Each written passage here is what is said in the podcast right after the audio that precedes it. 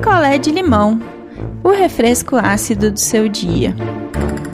Vamos lá, gente. Vamos para mais uma história do nosso especial de Natal, picolé de limão com passas. E assim, eu acho que essa é a história mais bizarra e sem explicação assim que eu já contei aqui. Mas aí a gente tem vocês para darem aí uma luz para nossa amiga Monique. Então vamos lá, vamos contar a história de Natal da Monique. Essa história de Natal da Monique já tem uns quatro anos. Ela nunca esqueceu.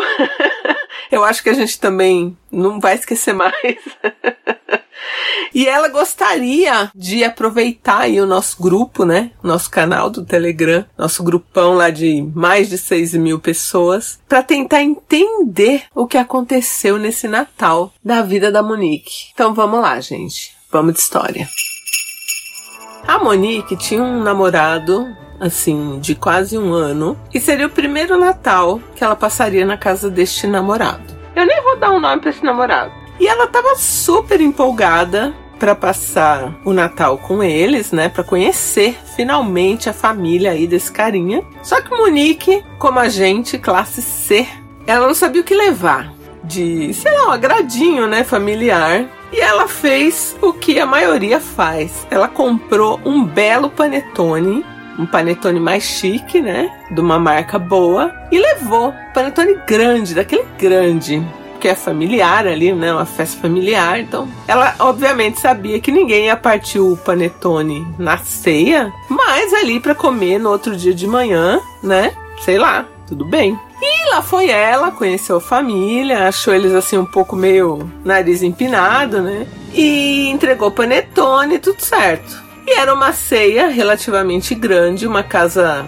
chique, muito bem arrumada. E aí ela tava lá, ela se sentiu meio de canto, porque o namorado dela tava encontrando familiares que você não vê há tanto tempo, né? Então ele tava mais entretido ali de conversar com os primos tal. E a Monique ficou meio de lado. E a Monique, a Monique fuma. E ela não podia, obviamente, fumar ali dentro da casa, né?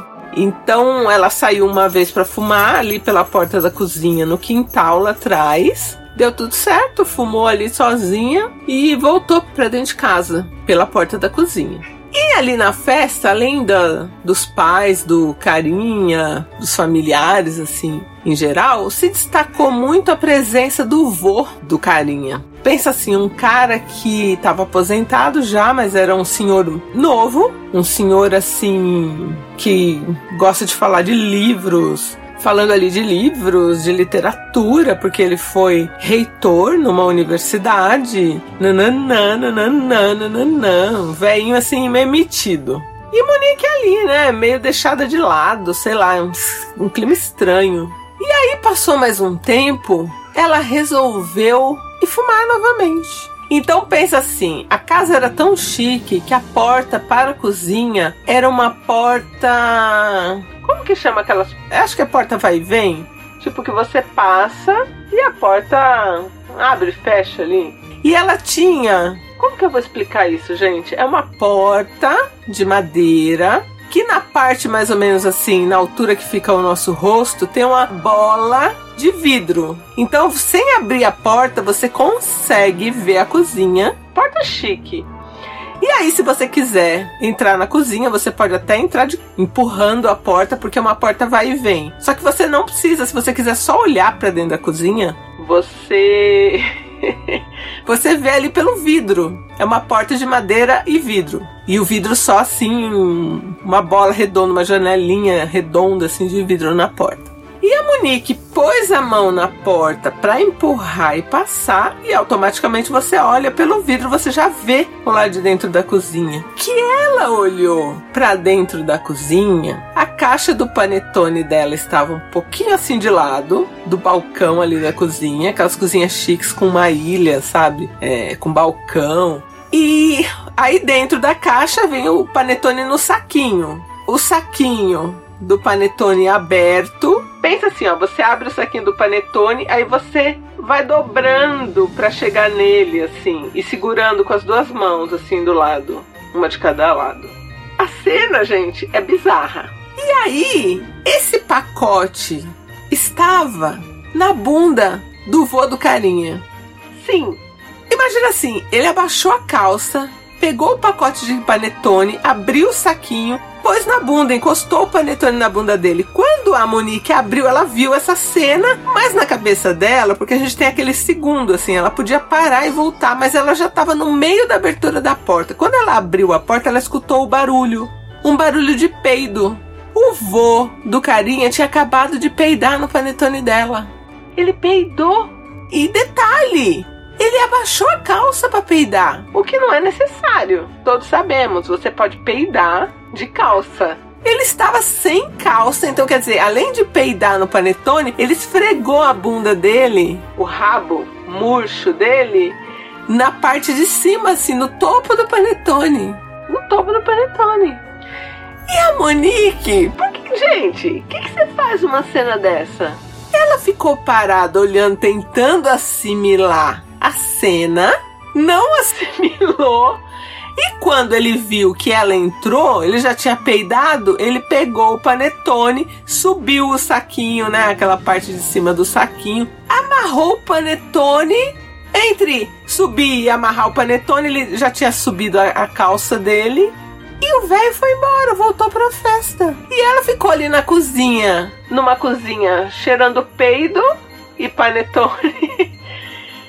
Aí ela não saiu para fumar, ela voltou também para dentro da festa. E ela, quando ela voltou, o velho já tava ali conversando como se nada tivesse acontecendo. E aí, o que, que ela fez? Ela chamou o carinha que ela tava namorando há quase um ano pra contar. Mano, você não vai acreditar no que eu vi acontecer agora. Seu vô peidou no meu panetone. Tudo bem, gente, que é uma história assim difícil de acreditar. Mas acontece que o carinha, ele ficou puto com a Monique, puto.